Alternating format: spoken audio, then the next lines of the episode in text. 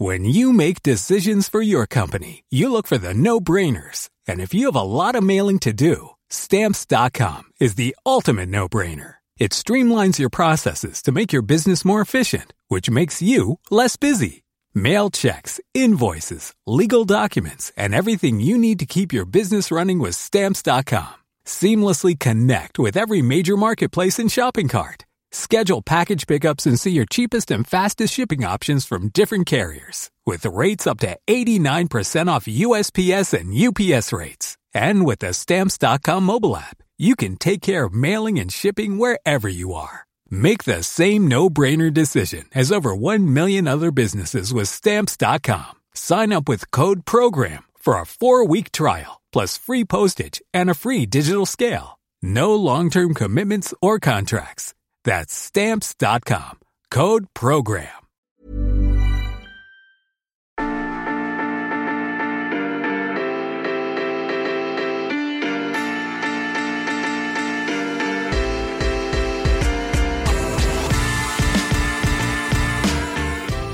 C'est un temps que les moins de 20 ans ne peuvent pas connaître. Si des récents changements de formule ont réussi à redonner de l'intérêt au All-Star Game, c'est parce que cet événement avait perdu de son intensité et de sa saveur. Les matchs sans défense avec des scores incroyables et des actions de concours nourrissaient les regrets de ceux qui avaient eu la chance de voir des rencontres sérieuses. Une des plus sérieuses a eu lieu le 11 février 2001 à Washington. Dikembe Motombo était sur le parquet et il avait résumé l'ambiance à merveille. C'est mon septième All-Star Game et jamais je n'avais vu une telle intensité. C'était comme un match pour gagner le titre.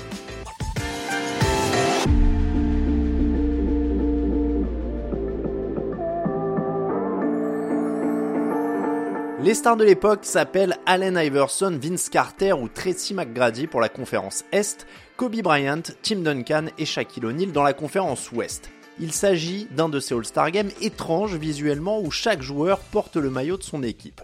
Les joueurs de l'Est sont en blanc, mais à l'Ouest, il y a du noir, du violet, du bleu. Le Shaq, meilleur joueur de l'édition 2000 et champion en titre avec les Lakers, est blessé et ne participe pas à cette réunion d'étoiles. Cela n'empêche pas ses coéquipiers de dominer les premiers instants, la conférence Ouest commence avec un 11-0. Son adversaire accumule les ballons perdus, 10 en premier quart-temps. Les coéquipiers du lutin Allen Iverson n'ont pas les armes pour lutter avec la grande taille des intérieurs de l'Ouest. Qui dit match des étoiles dit action spectaculaire. Ce All-Star Game 2001 offre plusieurs gestes mémorables. Les finitions près du cercle d'Allen Iverson, un alley-oop entre Kevin Garnett et Kobe Bryant, ou évidemment Vince Carter, le Monsieur Dunk de ce début de siècle avec un 360 degrés ligne de fond. La conférence Ouest compte jusqu'à 21 points d'avance en deuxième mi-temps et les débats semblent pliés. Sauf qu'Allen Iverson n'est pas venu là pour se laisser battre. Tout le monde disait qu'on ne pouvait pas gagner à cause de notre taille. Ce n'est pas une question de centimètres, mais la taille de notre cœur. En dernier quart-temps, on s'est dit pourquoi pas nous? Pourquoi ne pas revenir dans un All-Star Game?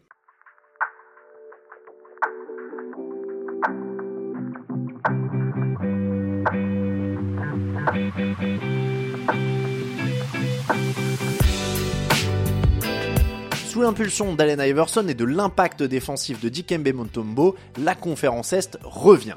Iverson est partout, l'ambiance se tend, ça défend. Dans les deux dernières minutes, chaque équipe passe devant, on prend des temps morts, on essaye de trouver des solutions, on entend parler d'ajustement défensif. Iverson marque 15 points rien que dans le dernier quart. Dans les dernières secondes, il reçoit l'aide d'un super-héros improbable, Stephen Marbury. Le meneur d'un mètre 88 tout en muscles joue à l'époque pour les New Jersey Nets. Il plante un énorme panier à 3 points à 53 secondes du buzzer pour égaliser. De l'autre côté, Kobe Bryant, qui adorait les moments chauds, prend les choses en main. Il répond avec un panier à mi-distance, 2 points d'avance pour l'Ouest. Mais cette équipe de l'Est ne veut rien lâcher. Marbury reprend le ballon, remonte le terrain, avance vers la raquette, refait deux pas en arrière, monte sur ses appuis et dégaine devant Jason Kidd. Bim, 3 points à nouveau. L'Est mène d'un petit point à 25 secondes de la fin. Marbury for three, yes! And he's tied the game at 108. A stirring finish to this 50th NBA All-Star game. The West by two. Marbury for three again. Stephon Marbury has given the East a one-point lead. 25 seconds to go.